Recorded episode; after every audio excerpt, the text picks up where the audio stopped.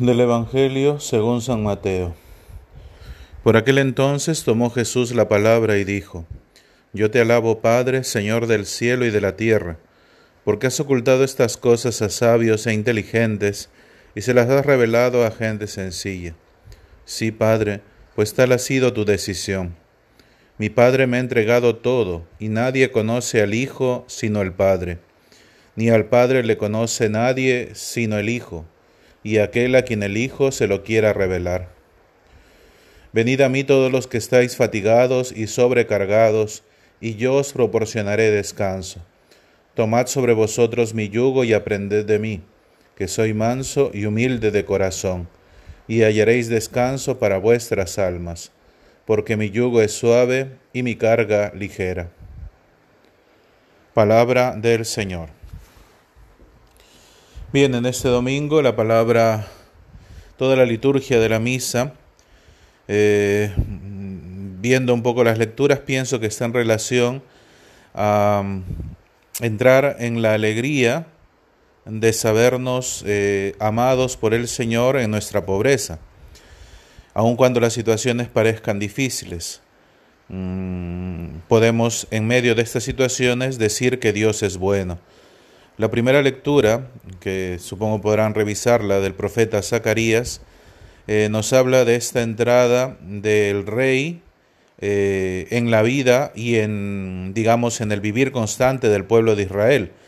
Eh, recordemos que esta parte de la profecía de Zacarías está ya para aquellos que están retornando del exilio, de una situación difícil en la cual no había templo, no no tenían una tierra, parecía que Dios estaba lejano y se había olvidado de ellos. Como de repente estamos pasando ahora en algunos lugares, ¿no? Eh, con esta pandemia, con estas enfermedades, la muerte, todo esto que eh, nos hace pensar que Dios ya no nos recuerda, que Dios que se ha olvidado de nosotros. Y el profeta Zacarías viene a decirnos que Dios está presente y quiere reinar eh, y dar una nueva podemos decir, realidad a este pueblo. Ya no son los exiliados, sino son aquellos que retornan. Retornan a una tierra, a un lugar donde Dios los espera, que eso es lo importante. O sea, Dios está presente siempre, pero también Dios nos precede en muchas cosas que a veces nosotros las vemos este, inciertas, las vemos problemáticas o incluso podemos decir malas. Pero Dios siempre está presente. Pero lo más importante de la primera lectura es que Dios entra humildemente a reinar. Eh, es la misma actitud que tiene Dios ante el hombre. Pareciera como que Dios se abaja y espera que el hombre le diga que sí para poder entrar. Y eso es la verdad. O sea, Dios no viene con el poder que tiene, porque podría incluso obligarnos a amarlo, a seguirlo, pero Dios no lo hace, nos ha creado libres y espera que tú le des este pase, podemos decir, y entonces Dios te concede la gracia de entrar a tu vida y el punto es dejarlo reinar, porque este reinado, esta, lectura siempre está en relación al domingo de Ramos, este reinado viene en la humildad, no viene en el reinado de la guerra, sino viene más bien, como lo dice la misma lectura, a dar la paz. Es por eso que en el Salmo podemos bendecir el nombre del Señor por siempre, no solamente cuando las cosas van bien, sino también en estos momentos que las cosas no están tan bien. Podemos bendecir este nombre del Señor. ¿Por qué? Porque tenemos la certeza de que Dios aparece, de que Dios está y de que Dios nos precede. Es por ello que en la segunda lectura de la carta a los romanos, Solamente puede bendecir a Dios y verlo siempre presente en su vida aquel hombre que tiene el Espíritu, es decir, el hombre nuevo, que siempre se relaciona eh, habitualmente al bautismo, pero también está relacionado a aquel que tiene el Espíritu de Dios en él. Eso quiere decir que eh, se puede reconocer en un hombre la presencia de Cristo cuando el Espíritu de Dios habita en él, lo dice claramente la segunda lectura. Pero ¿cómo se puede expresar este hecho de que el Espíritu de Dios habita en él? Pues justamente porque tiene los mismos sentimientos de Cristo, se asemeja, podemos decir, a Cristo, e incluso participa, como lo dice la segunda lectura, en la resurrección.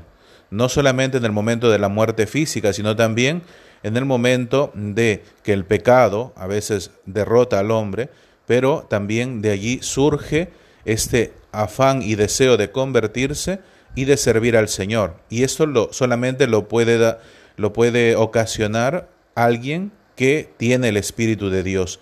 Por eso dice, el que no tiene el Espíritu de Dios tampoco es de Dios. Entonces debemos, mientras que Cristo reina, como lo dice la primera lectura, en nuestra vida tenemos este Espíritu que también parte de Dios para nosotros. Y claro, el Evangelio que hemos escuchado eh, nos reafirma esto, ¿no? Porque el hombre que es pequeño es aquel que tiene en sí este conocimiento real de Dios, como lo dice, ¿no? Porque ha ocultado estas cosas a sabios e inteligentes y se las ha revelado a gente sencilla. Esta gente sencilla hace referencia a los Anawim del Antiguo Testamento, los pobres de Yahvé, aquellos que tenían su confianza en el Señor no, porque no tenían tampoco dónde apoyarla, no tenían materialmente nada, eh, espiritualmente mucho menos, pero tenían esta certeza de que Dios estaba cercano a ellos y Dios mismo también utiliza este término para decir, o sea, estos pobres de Yahvé representan la pobreza de cada uno de nosotros. Em, y Dios ha querido revelarse a los pobres, por eso también entra como pobre, ¿no? Entra como, no entra como habitualmente entraba el cortejo de un rey, que el profeta Zacarías pone en la profecía una cosa muy diversa como se hacía. Entonces, para, digamos, eh, asumir lo que tiene el pueblo, entra también con, este, con esta humildad, pero de alguna manera también la exige a la persona. Pero ¿para qué es necesario ser humilde? Pues justamente para entrar en la relación que tiene el Padre, el Hijo y el Espíritu Santo, la Trinidad, no es una relación cerrada, sino es una relación abierta a que el hombre pueda entrar y participar de lo que comúnmente se llama la filiación divina. Eh, por eso habla ahí, mi Padre me ha entregado y nadie conoce al Hijo sino el Padre, ni el Padre lo conoce nadie sino el Hijo. Y aquel a quien el Hijo se lo quiera revelar, ese digamos es la puerta que nos dice, o sea, estamos en una relación trinitaria, Padre, Hijo y Espíritu Santo, pero también dice, hay alguien a quien Dios se lo quiere revelar y participará de esto. Pues este alguien es el hombre del Espíritu, es aquel que tiende a entrar en la comunión con Dios. Por ello es que eh, Dios, sabiendo que tenemos tantas cargas, dice, ¿no? Venid a mí todos los que estáis fatigados y sobrecargados, y yo os proporcionaré descanso. ¿Por qué? Porque lo que más aleja al hombre de Dios es los problemas, las inseguridades, las dudas. Entonces es por ello que Él te llama a entrar en el descanso, pero el descanso no es un descanso como el descanso después de trabajar o después de una labor física, ¿no? Eh, o de repente cuando van al gimnasio y dicen, ¿no? Cuando podían ir, ahora no tanto, pero eh, cuando ibas y entonces vienes y dices, estoy cansado y quieres descansar. ¿Y qué es descansar para uno? No hacer nada, la inactividad. Al contrario, aquí dice, entrar en el descanso del Señor es entrar en su voluntad. O sea, el descanso de Dios, así como también lo plantea el Sabbat, el día del descanso para el pueblo de Israel, es estar con Dios, no es no hacer nada, no es estar inactivo, en el sentido de que no se hacen cosas justamente porque todo tiende a Dios. Todo lo que hagas ese día, el rezar, el comer, el estar con la familia, todo está en función a la gloria de Dios. Pero eso no quiere decir que no hagas nada. Es por ello que dice la palabra, ¿no?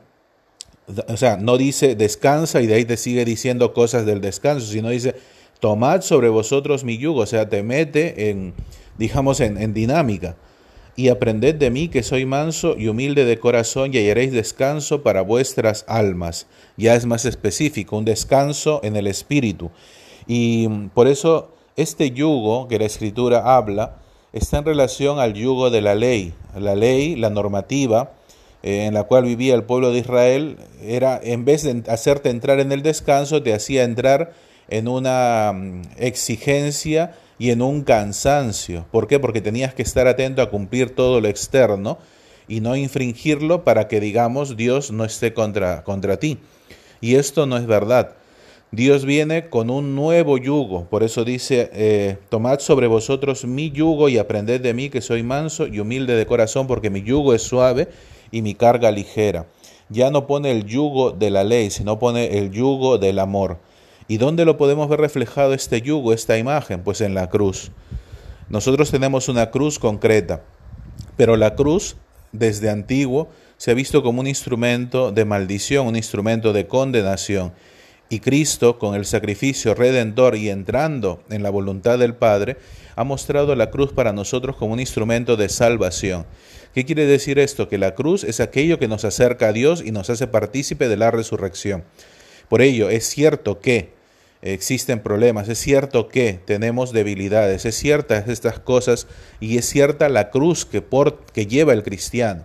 Pero justamente llevando esta cruz, este yugo de Cristo, porque la cruz te la ha puesto el Señor, entonces este yugo, sabiendo de que Dios mismo está contigo y entras en la comunión y que lo dejas reinar en tu vida, este yugo es llevadero, es suave y ligero.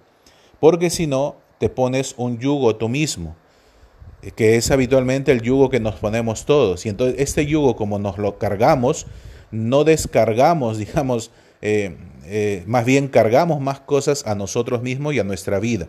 Hoy el Señor nos llama a poder cargar este yugo real, porque este yugo real tiene un sentido. El yugo que nosotros nos ponemos no tiene muchas veces un sentido. Entonces pidamos hoy al Señor que nos conceda la gracia de acoger esta llamada. Primero, reconocernos pequeños, reconocernos que no somos reyes de nuestra vida, sino que es Dios quien debe reinar Segundo, que Dios nos quiere dar un espíritu nuevo para renovar nuestro ser, nuestra, nuestra humanidad, eh, hacerla divina. Y tercero, con el Evangelio, pues eh, llevar este yugo conforme Cristo eh, nos lo ha concedido. ¿Por qué? Porque teniendo la cruz un sentido, ya no mata al hombre. ¿no? La cruz sin sentido lo mata. La cruz con sentido lo salva. Y la bendición de Dios Todopoderoso, Padre, Hijo y Espíritu Santo, descienda sobre ustedes y les acompañe siempre.